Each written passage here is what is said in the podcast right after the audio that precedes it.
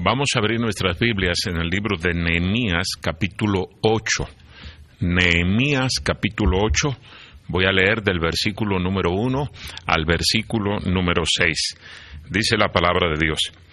Y se juntó todo el pueblo como un solo hombre en la plaza que está delante de la puerta de las aguas.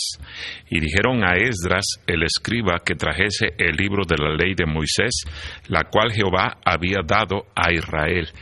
Y el sacerdote Esdras trajo la ley delante de la congregación, así de hombres como de mujeres, y de todos los que podían entender el primer día del mes séptimo.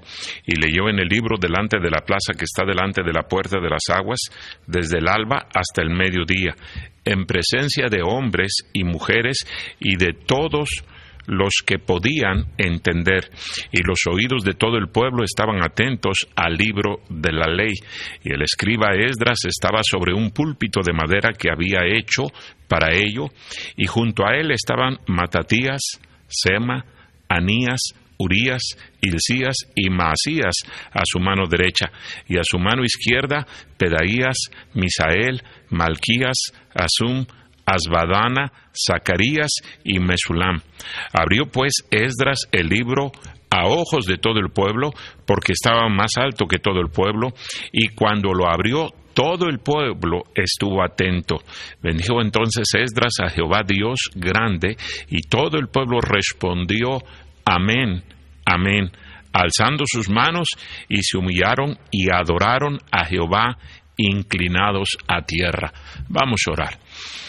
Señor y Padre nuestro, gracias te damos en este momento por la bendición tan grande que tú nos das de contar con tu palabra y saber que ella es eh, exactamente tu voluntad para nosotros.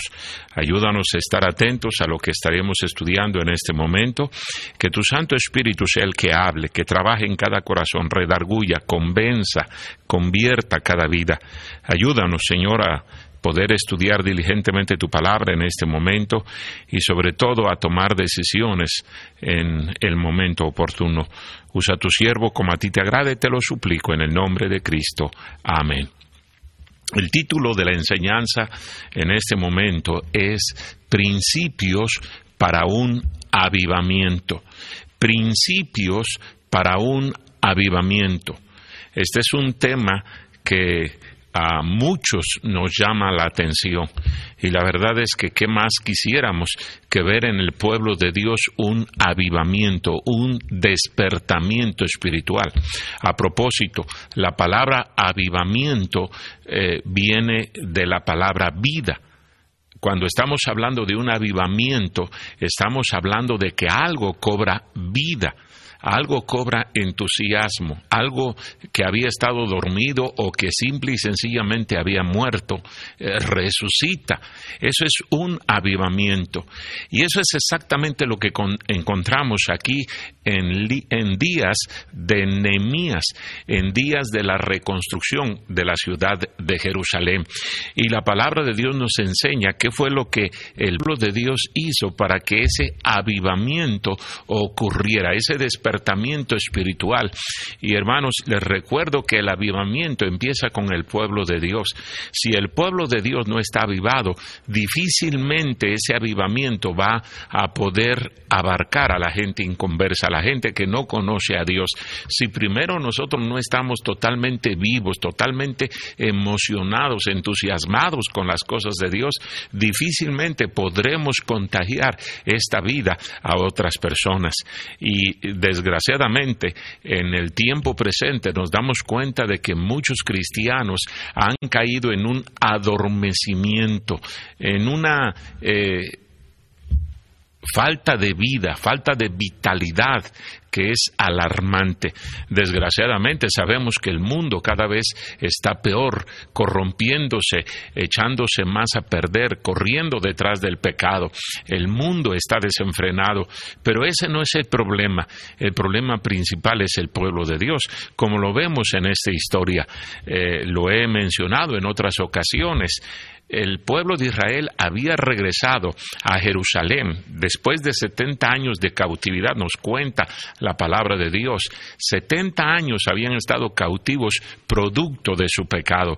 Dios había permitido que viniera el ejército caldeo, los babilonios, y los llevaran cautivos a ese país.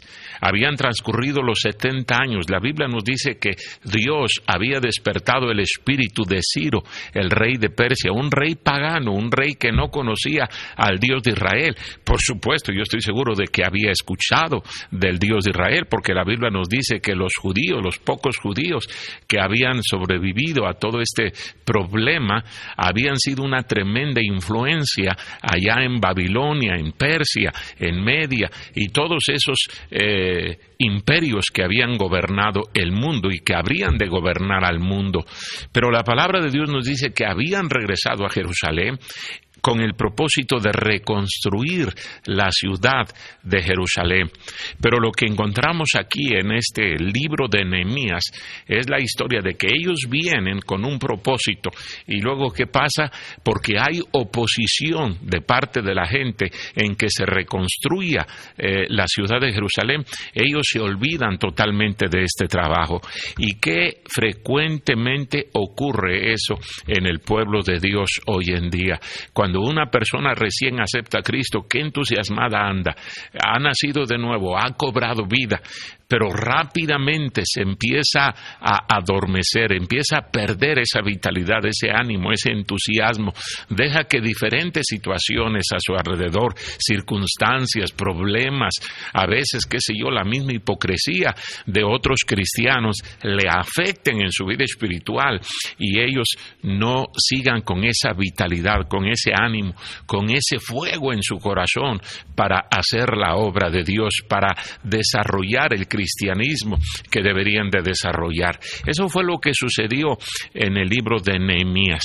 Por eso es importante que nosotros veamos aquí los pasos que dieron eh, el pueblo de Dios juntamente con sus líderes para que ese avivamiento ocurriera, ese despertamiento espiritual ocurriera en el pueblo de Dios y no solamente ellos estuvieran avivados y al mismo tiempo avivaran a otros cristianos, pero también o a otros eh, judíos que pertenecían al pueblo de Dios, en el caso de nosotros, afectemos para bien a otros cristianos, pero eh, también alcancemos a otros que no conocen la palabra de Dios, que todavía no saben de las buenas nuevas de salvación que hay en Cristo Jesús. Y cumplamos con el propósito por el cual estamos aquí. Ellos tenían el propósito de reconstruir la ciudad de Jerusalén. Nosotros tenemos la responsabilidad de predicar el Evangelio a toda criatura. Y lo que este mundo necesita es el Evangelio. No es otra cosa, no es otra política, no es otra economía, no es más salud física, necesitan escuchar el Evangelio. Y si no les damos el Evangelio, entonces este mundo no solamente arderá en el infierno, pero la palabra de Dios nos dice que Dios nos pedirá cuentas a nosotros y seremos arrastrados eh, detrás de esa corriente tan perversa que está creciendo cada vez más y más en nuestros días. Vamos a ver entonces cuáles son esos principios que dio el pueblo de, Dios, el pueblo de Israel en Jerusalén para ver ese avivamiento, porque en realidad, como veremos al final, efectivamente ellos terminaron avivados, ellos terminaron con un nuevo entusiasmo por las cosas de Dios, ellos estaban emocionados con la obra de Dios, que cada uno de nosotros termináramos de esa manera, sería algo maravilloso, algo extraordinario. Miren lo que dice allí en Nehemías eh, capítulo número 8, ese es el pasaje principal. Por supuesto, estaremos yendo a otros pasajes en la Biblia, pero este es el principal. Aquí en Nehemías capítulo 8, el versículo número 1 dice la Biblia, y se juntó todo el pueblo como un solo hombre en la plaza que está delante de la puerta de las aguas. Y dijeron a Esdras, escriba, que trajese el libro de la ley de Moisés, la cual Jehová había dado a Israel. El versículo número 18 nos dice también, versículo número 18, y leyó Esdras en el libro de la ley de Dios cada día, desde el primer día hasta el último. E hicieron la fiesta solemne por siete días y el octavo día fue de solemne asamblea según el rito. Lo primero, el primer principio que vemos para un avivamiento, para este avivamiento aquí, es que quería escuchar el pueblo de Dios la palabra de Dios. Querían escuchar la palabra de Dios. Aquí otra vez leo, y se juntó todo el pueblo como un solo hombre en la plaza que está delante de la puerta de las aguas. Todo el pueblo se reunió. Miles de personas se congregaron allí en el centro de la ciudad de Jerusalén para escuchar la palabra de Dios. Todo lo que iban a hacer era oír la palabra de Dios. No había otra cosa. No había qué sé yo, hay una fiesta eh, con motivo de celebrar algo. No, no, no, no, no, no. El motivo de su reunión fue oír la palabra de Dios. Y como lo leemos ahí en el versículo número 18, dice, y leyó Esdras en el libro de la ley de Dios cada día cada día ellos estaban ahí reunidos para escuchar la palabra de Dios el único propósito que tenían era escuchar la palabra de Dios. Qué triste es cuando el pueblo de Dios no quiere escuchar la palabra de Dios. Queremos un avivamiento, queremos un despertamiento espiritual, queremos ese mismo entusiasmo, ese mismo fervor que teníamos antes, pero no estamos dispuestos a pasar tiempo con la palabra de Dios. Si este libro es la palabra de Dios, y lo es, claro que lo es, la misma Biblia lo proclama, entonces no hay otra manera en que nosotros cobremos vida si no es en contacto con la palabra de Dios. ¿Cuántas veces en el Salmo 119 dice el salmista, avívame, eh, tú solo me das vida, tu palabra me trae vida a mi corazón? Y es efectivamente lo que la palabra de Dios hace en, la corazón, el corazón del creyente. Ni una sola persona podrá tener un verdadero avivamiento, un avivamiento bíblico, un avivamiento que proceda de Dios sin estar en contacto con la palabra de Dios. Sí debemos de orar, sí debemos de hacer cualquier otra cosa que debemos de eh, hacer, sí debemos de salir a ganar almas, sí debemos de cantar, pero ¿qué tal el tiempo que dedicamos a la palabra de Dios? Repito, aquí la Biblia claramente nos dice que el pueblo de Dios pasó tiempo escuchando la palabra de Dios y más adelante nos damos cuenta que no le explicaron la palabra de Dios al pueblo, nada más se reunieron para oír, no se las explicaron, no se las predicaron, no se las ilustraron, ni siquiera se las aplicaron, nada más le leyeron la palabra de Dios. Y la palabra de Dios dice la Biblia que tiene poder, es viva y eficaz, es más cortante que toda espada de dos filos, puede penetrar en nuestro corazón. Por eso insisto y jamás me cansaré de insistir en que el cristiano tiene que pasar tiempo en la palabra de, Dios. Esa es una de las razones principales de por qué nos reunimos en la iglesia. ¿Para qué nos reunimos? ¿Para cumplir un rito religioso? No, nos reunimos para escuchar la palabra de Dios, para que la palabra de Dios nos sea enseñada, nos sea recordada, nos sea predicada y por supuesto Dios la aplique a nuestra vida y entonces eso haga un cambio en nuestro corazón. El apóstol Pablo, ahí en 2 de Timoteo capítulo 3, el versículo número 16 dice, toda la escritura es inspirada por Dios Claro que la Biblia es la palabra de Dios. Yo sé que hay montones de personas, miles y millones de personas que ponen en tela de juicio la palabra de Dios, que dicen que la Biblia no es la palabra de Dios, que dicen que la Biblia está llena de contradicciones. Pero la verdad es que todas, las, todas esas personas que dicen eso, número uno, o son ignorantes de la palabra de Dios, no la han leído, no la han estudiado, no la han cotejado ella misma, o definitivamente son incrédulos. Y una persona incrédula, dice la palabra de Dios, una persona que no es cristiana no puede entender la palabra de Dios, no ha nacido de nuevo. El Espíritu Santo es el único que puede traer luz a la mente de una persona para poder entender lo que la palabra de Dios dice. El apóstol Pablo, allí en Primera de Corintios capítulo 2, dice que el hombre natural no percibe las cosas que son del Espíritu.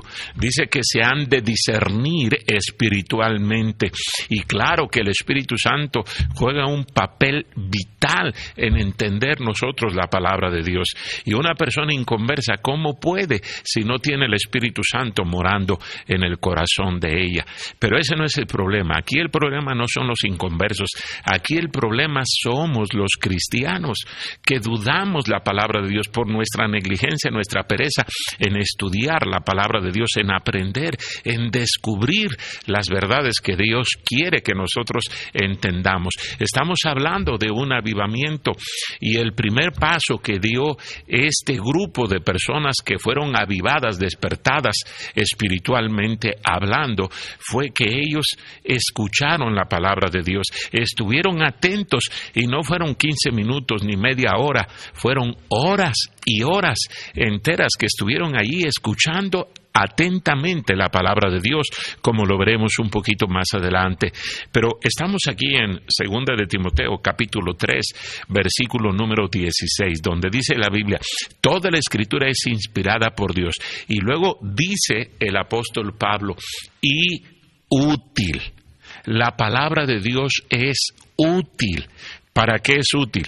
Aquí Pablo dice para enseñar, para redarguir, para corregir, para instruir en justicia. La palabra de Dios una y otra y otra y otra vez prueba que efectivamente es útil. ¿Útil para qué? Para esto. ¿Para qué es útil? Dice Pablo, para enseñar. ¿Qué quiere decir la palabra enseñar? ¿De qué estamos hablando cuando hablamos de enseñanza? La palabra enseñar literalmente quiere decir traer al conocimiento algo desconocido. Esa es una definición breve de lo que quiere decir la palabra enseñar. Y la palabra de Dios nos enseña. ¿Qué nos enseña? Todo aquello que no conocemos. Y aunque lo hayamos escuchado, aunque lo hayamos leído, se nos olvida. Por eso es que vemos continuamente en la palabra de Dios historias repetidas y repetidas y repetidas. Y ahí el autor del libro de Hebreos dice de la carta a los hebreos, no me cansaré de repetir repetir estas mismas cosas. Y otro personaje bíblico que escribió dice, para vosotros es seguro.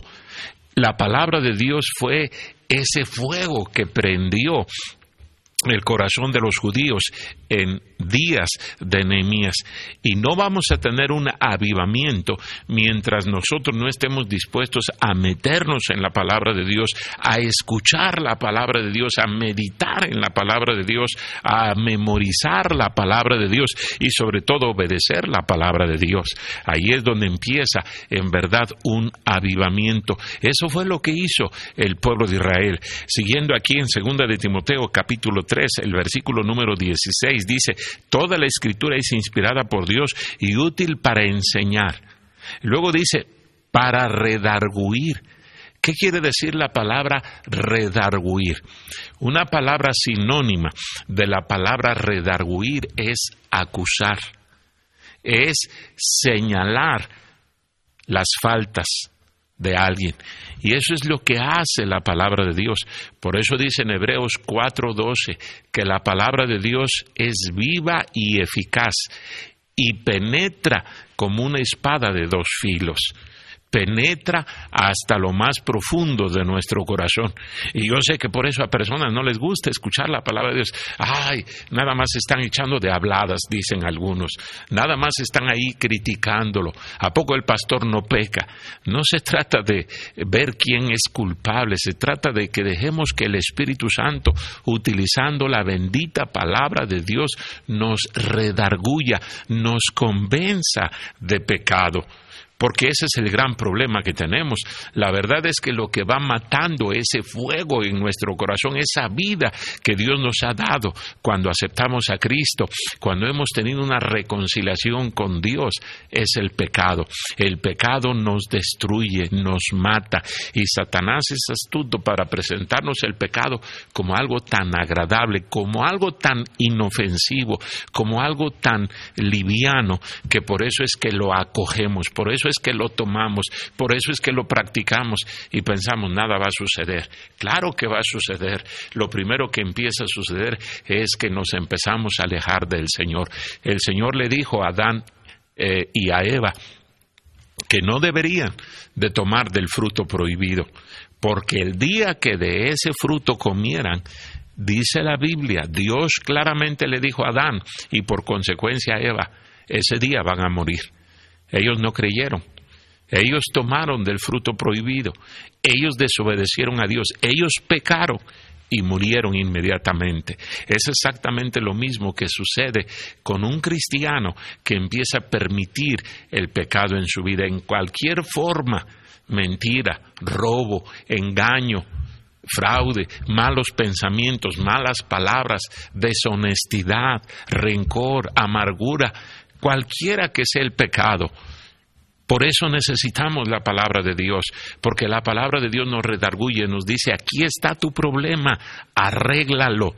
Esa fue la razón de por qué vemos un avivamiento en los días de Nehemías, porque ellos estuvieron en contacto con la palabra de Dios, ellos estuvieron oyendo la palabra de Dios y la palabra de Dios como esa espada penetrante les redargulló. Sigue diciendo Pablo aquí que toda la escritura es inspirada por Dios y útil para enseñar, para redarguir. Pero no termina ahí con lo que dice Pablo, que es útil la palabra de Dios. Dice para corregir.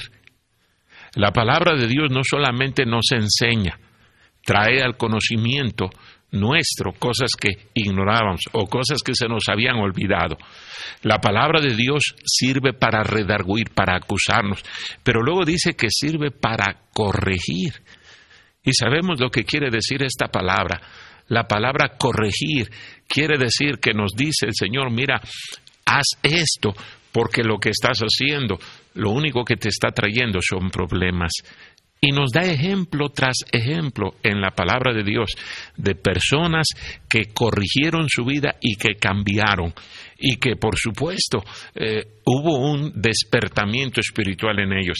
Pero también la Biblia nos da ejemplos de personas que simple y sencillamente endurecieron su corazón y dijeron, a mí no me importa lo que diga la Biblia, a mí no me importa lo que diga el siervo de Dios, a mí no me importa lo que diga Dios, yo voy a seguir haciendo lo que yo quiero. Y cómo terminaron. Por eso es que Pablo dice que la palabra de Dios, la escritura, es útil para enseñar, para redarguir, para corregir. Y luego dice, y para instruir en justicia. La palabra instruir quiere decir enseñar con el ejemplo.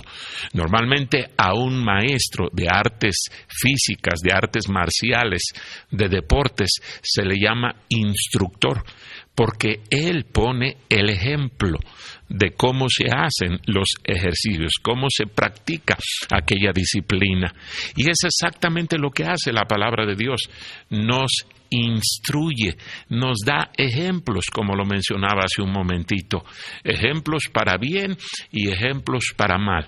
Es decir, ejemplos de los que obedecen la palabra de Dios y ejemplos de los que desobedecen la palabra de Dios. Dice la Biblia que vino un avivamiento en días de Nehemías. ¿Por qué vino ese avivamiento?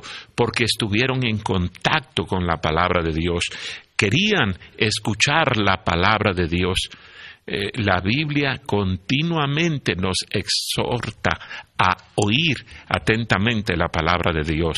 El que tiene oídos para oír, Oiga, dice la Biblia, oiga, escuche la palabra de Dios. Nadie nos puede obligar a escuchar. Nadie. Esto tiene que ser un deseo, una decisión que nosotros tomamos. Yo quiero oír, yo quiero escuchar y vamos a oír lo que Dios tiene que decirnos. El apóstol Pedro hablando de este mismo asunto, allí en segunda de Pedro, capítulo número uno, el versículo número 19, dice, tenemos también la palabra profética más segura, a la cual hacéis bien en estar atentos como a una antorcha que alumbra en lugar oscuro hasta que el día esclarezca y el lucero de la mañana salga en vuestros corazones. ¿Qué es esa antorcha? Es la palabra de Dios y dice que quiere alumbrar en nuestros corazones hasta que la luz de la vida de nuestro Dios resplandezca en nuestro corazón. Pero si nosotros no queremos nada que ver con la palabra de Dios, entonces allí es donde está empezando la muerte en nuestra vida. Y no estoy hablando de la muerte espiritual. Si usted es cristiano, usted es hijo de Dios, usted no va a ir al infierno. Pero qué tragedia que usted pase la eternidad como un cristiano carnal, como un cristiano eh, mundano, como un cristiano rebelde a la palabra de Dios. Qué vergüenza van a sentir todos aquellos cristianos que un día lleguen a la presencia de Dios y sabemos que van a llegar porque la salvación es por gracia, es un regalo que Dios nos hace. Van a estar en la presencia de Dios, pero qué avergonzados se van a sentir de haber malgastado su vida en el pecado, enlodado su vida en la suciedad de este mundo, en la perversidad de este mundo. Qué mal se van a sentir. ¿Cómo cree que se va a sentir Lot, por ejemplo? La palabra de Dios nos dice que él fue salvo y él está en la presencia de Dios. Pero ¿cómo vivió Lot? Como un cristiano carnal, como un cristiano materialista, como un cristiano mundano, rebelde a la palabra de Dios. Él va a estar en la presencia de Dios, él está en la presencia de Dios, pero él está totalmente avergonzado. Yo estoy seguro, él se siente culpable delante de Dios. Eso es de lo que se trata la vida cristiana, de mantener esa vida, ese fuego, ese entusiasmo, esa emoción por las cosas de Dios. Lo que hizo el pueblo de Israel en días de, de Nehemías fue que querían escuchar la palabra de Dios. Lo segundo que hizo el pueblo de Israel en días de Nehemías, si volvemos a Nehemías capítulo número 8, en el versículo número 2, versículo 2 y 3 dice la Biblia, y el sacerdote Esdras trajo la ley delante de la congregación, así de hombres como de mujeres, y de todos los que podían entender el primer día del mes séptimo, y leyó en el libro delante de la plaza que está delante de la puerta de las aguas, desde el alba hasta el mediodía, en presencia de hombres y de mujeres y de todos los que podían entender, y los oídos de todo el pueblo estaban atentos al libro de la ley. El primer principio que vemos para un avivamiento, lo que ocurrió aquí en días de Nehemías, fue que el pueblo quería escuchar la palabra de Dios. Pero el segundo principio que vemos aquí es que necesitaban que alguien les enseñara la palabra de Dios necesitaban un líder espiritual, necesitaban alguien que los guiara espiritualmente. Eh, por supuesto, estamos hablando de un siervo de Dios, temeroso de Dios, temeroso de Dios, un siervo piadoso que en verdad no solamente conociera la palabra de Dios, pero que la viviera en su propia eh, vida, valga la redundancia, que la pusiera en práctica no se vale nada más decir yo conozco la palabra de Dios, porque es cierto, puede ser un erudito en la palabra de Dios, pero luego su vida ser un desorden. Ese fue el gran problema de los escribas y fariseos en los días de nuestro Señor Jesucristo. Ellos eran expertos en la palabra de Dios, conocían la palabra de Dios, podían explicar eh, cada palabra eh, literalmente podían textualmente desmenuzar un versículo y explicarlo. Pero ese no era el problema de los escribas y fariseos. El problema de los escribas y fariseos es que decían, pero no hacían, no respaldaban con su vida lo que estaban enseñando. Y esa es una verdadera lacra lo que tenemos hoy en día en el cristianismo tantos siervos de Dios se autoproclaman como siervos de Dios, pero cuando nosotros vemos su vida y la examinamos a la luz de la palabra de Dios, nos vemos que nos damos cuenta de que son un asco, una vergüenza, un verdadero eh, blasfemia a las cosas de Dios. En el caso de los días de Nehemías, vemos que llamaron, dice la Biblia, al sacerdote Esdras, para que él leyera la palabra de Dios. ¿Quién era Esdras? No solamente era un erudito en la palabra de Dios, Esdras conocía la palabra de Dios perfectamente bien Esdras, pero dice la Biblia, ahí en Esdras capítulo 7, versículo número 10, y usted puede leer todo el libro de Esdras con detenimiento y se va a dar cuenta la clase de persona que era este hombre. Dice aquí en Esdras capítulo 7, versículo 10, porque Esdras había preparado su corazón para inquirir la ley de Jehová y para cumplirla, y para enseñar en Israel sus estatutos y decretos. Por eso vemos ese avivamiento en los días de Esdras y de Nehemías, porque este hombre, un siervo de Dios, que amaba al Señor con todo su corazón. Dice la Biblia que empezó preparando su corazón. ¿Y cómo preparó Esdras su corazón? Aquí dice la Biblia eh, en el versículo 10 de Esdras capítulo 7, porque Esdras había preparado su corazón. Esa palabra, preparar su corazón, quiere decir que Esdras se había humillado delante de Dios.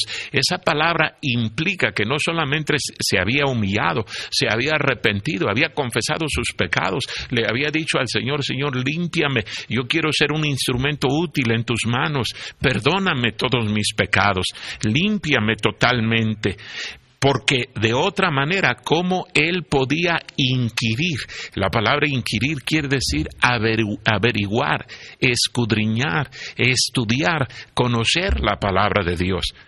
Esdras humilló su corazón delante de Dios para que Dios le hablara claramente y Esdras estaba con aquella disposición de que cualquier cosita que el Señor le señalara, por pequeña que fuera, cualquier pecado, él estaba dispuesto a corregirlo. Cómo Dios ama ese tipo de corazones, cómo Dios eh, está atento a ese tipo de actitudes, esas actitudes humildes, esas actitudes de arrepentimiento, de, de confesión, de contrición pero esas actitudes de orgullo, de soberbia, de altivez, eso no le agrada al Señor. Esdras había preparado su corazón para inquirir la ley de Jehová, dice la Biblia. Pero no solamente él quiso estudiar la palabra de Dios, conocer la palabra de Dios, pero dice la palabra de Dios que también para cumplirla. Esdras obedeció la palabra de Dios. Y si usted lee detenidamente el libro de Esdras, se va a dar cuenta de que efectivamente inclusive el rey, su jefe, sabía perfectamente bien que este hombre era un hombre recto, íntegro, obediente a la palabra de Dios. No nada más él la aprendió, él la obedeció, pero él la enseñó al pueblo. Esa era su carga de Esdras. Él era un siervo de Dios.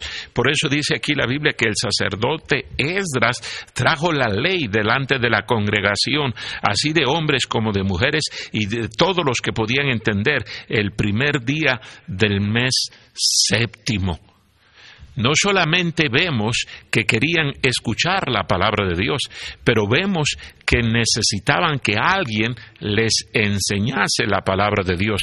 Y por supuesto, ese alguien tiene que ser un siervo de Dios que viva de acuerdo a la palabra de Dios. No estoy hablando de que sea perfecto. Esdras nunca dijo que fuera perfecto, pero sí era un hombre temeroso de Dios, un hombre que amaba al Señor, un hombre que en verdad quería que Dios se manifestase en Israel en aquellos días. A él le dolía ver la triste condición espiritual, eh, el pueblo viviendo en el pecado, en el desorden, en la maldad de aquellos días.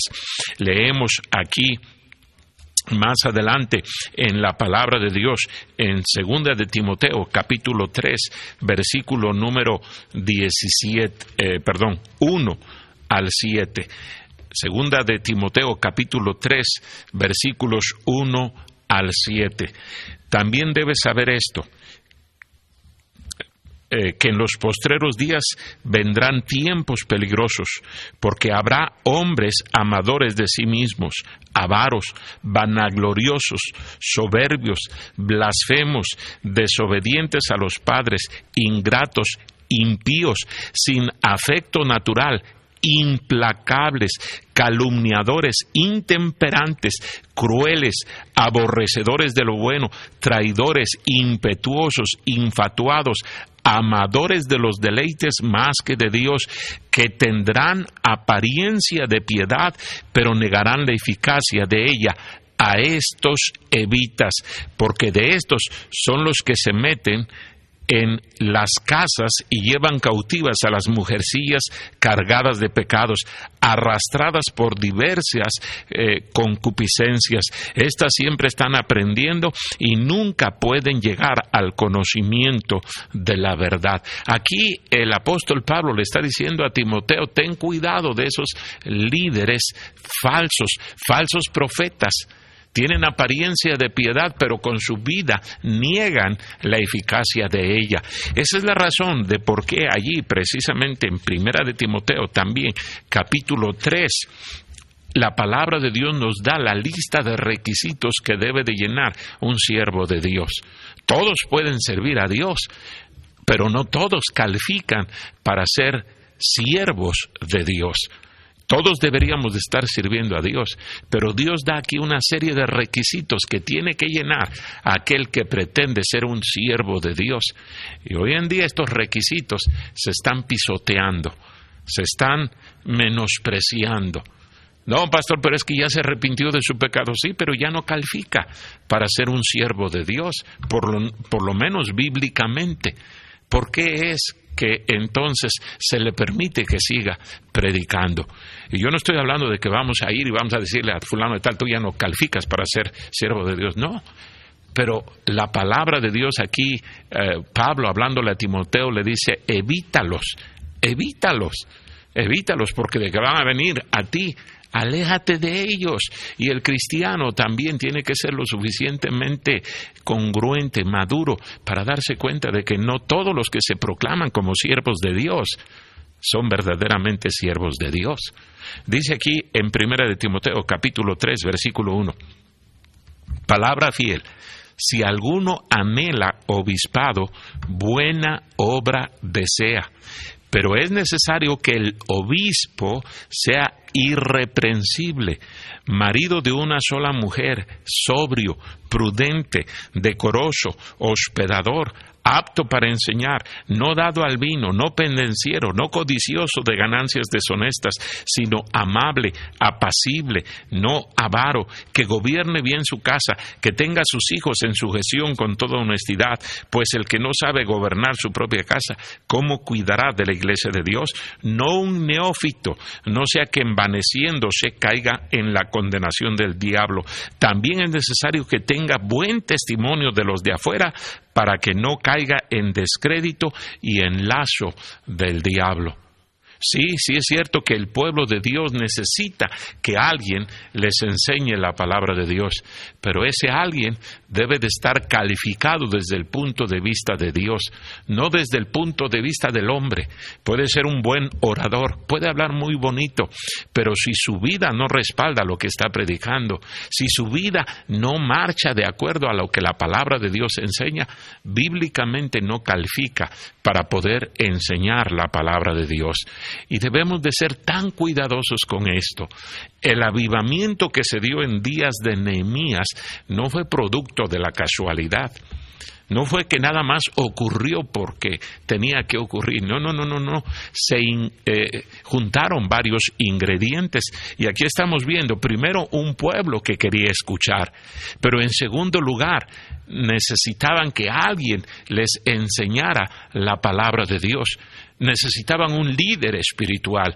Yo estoy seguro que si hubieran traído a cualquier otro, pudiera haber leído la palabra de Dios, pero si no hubiera sido eh, Esdras, difícilmente el Espíritu Santo hubiera quebrantado los corazones, hubiera trabajado en la vida de aquellas personas que estaban escuchando la palabra de Dios y hubiéramos visto ese avivamiento. No solamente necesitamos el deseo por escuchar la palabra de Dios. Necesitamos que alguien nos enseñe, pero repito, alguien calificado. Ahora, en tercer lugar, dice ahí, volviendo a Nehemías capítulo 8, versículo número 5, abrió pues Esdras el libro a ojos de todo el pueblo, porque estaba más alto que todo el pueblo. Y cuando lo abrió, todo el pueblo estuvo atento. Todo el pueblo estuvo atento. Versículo número 8 dice la Biblia. Y leían en el libro de la ley de Dios claramente y ponían el sentido de modo que entendiesen la lectura. Y en el versículo número 13 dice, al día siguiente se reunieron las cabezas de las familias de todo el pueblo, sacerdotes y levitas, a Esdras el escriba, para entender las palabras de la ley. No nada más tenían una hambre por escuchar, pero tenían una hambre por aprender. Estamos hablando de un avivamiento. Qué diferente es el cristianismo, el pueblo de Dios hoy en día, cuando se le predica la palabra de Dios. Hay algunos cristianos que dicen, ay, ese predicador es muy aburrido, ay, ese predicador es muy cansado, ay, ese predicador no me gusta porque no cuenta chistes, porque no brinca, porque no camina, porque no hace esto. Nada de eso hizo Esdras. Esdras nada más le leyó la palabra de Dios. Pero vemos el apetito que tenía el pueblo de Dios en entender la palabra de Dios. Y otra vez repito, hermano, hermana, cuando el pueblo de Dios tiene hambre por las cosas de Dios, cuando quiere aprender las cosas de Dios, cuando viene con una actitud humilde, dócil delante de Dios, es imposible que no ocurra un avivamiento. Dios va a obrar en el corazón de ese pueblo hambriento, deseoso de entender la palabra de Dios. Pero la Biblia dice que estamos más interesados en las cosas de este mundo. Tenemos otros intereses, tenemos otros entretenimientos, ponemos más atención, qué sé yo, a una película, a un chisme, a un cuento, a una historia, aunque no sea verídica, o aunque sea verídica, pero nada tiene que ver con nosotros, que a lo que la palabra de Dios dice. Ahora, no me malentienda, no estoy diciendo que el siervo de Dios no debe de prepararse, no debe de estudiar, no debe de conocer la palabra de Dios. Claro que sí, pero eh, la personalidad de un siervo de Dios no es lo que trae el avivamiento, es Dios el que trae el avivamiento. Y cuando el pueblo de Dios está hambriento por las cosas de Dios, eso es lo que vemos que ocurre. El pueblo de Dios hambriento quiere escuchar la palabra de Dios, está atento. La Biblia nos dice aquí en varias ocasiones que eso fue lo que sucedió en días del profeta Nehemías y lo que vino fue ese despertamiento espiritual, ese avivamiento que yo estoy seguro todo mundo queremos. Eh, hay una oración ahí en el libro de Habacuc, aviva tu obra en medio de los tiempos, aviva tu obra, hazla eh, resplandecer. ¿Usted cree que Dios no quiere avivar su obra? ¿Usted no cree que Dios quiere traer ese despertamiento, resucitar al pueblo de Dios? Sí debemos de orar de esa manera, pero en realidad también debemos de orar, Señor, toca los corazones, quebranta los corazones, muele los corazones, eh, acusa a cada uno de, tus hijos, que tu Santo Espíritu redarguya, reprenda, convenza de pecado. Eso es lo que necesitamos. El problema nunca está en Dios, el problema siempre está en nosotros. Y eso es lo que vemos en las páginas de la Biblia. siempre que vino un avivamiento fue no solamente porque había un pueblo que quería escuchar, no solamente porque había un siervo, de, pero vemos que el pueblo de Dios estaba atento, literalmente bebía cada palabra que salía de la boca de Dios y que era comunicada a través del siervo de Dios. Y es exactamente lo que necesitamos hoy en día. Queremos un avivamiento, entonces necesitamos poner atención.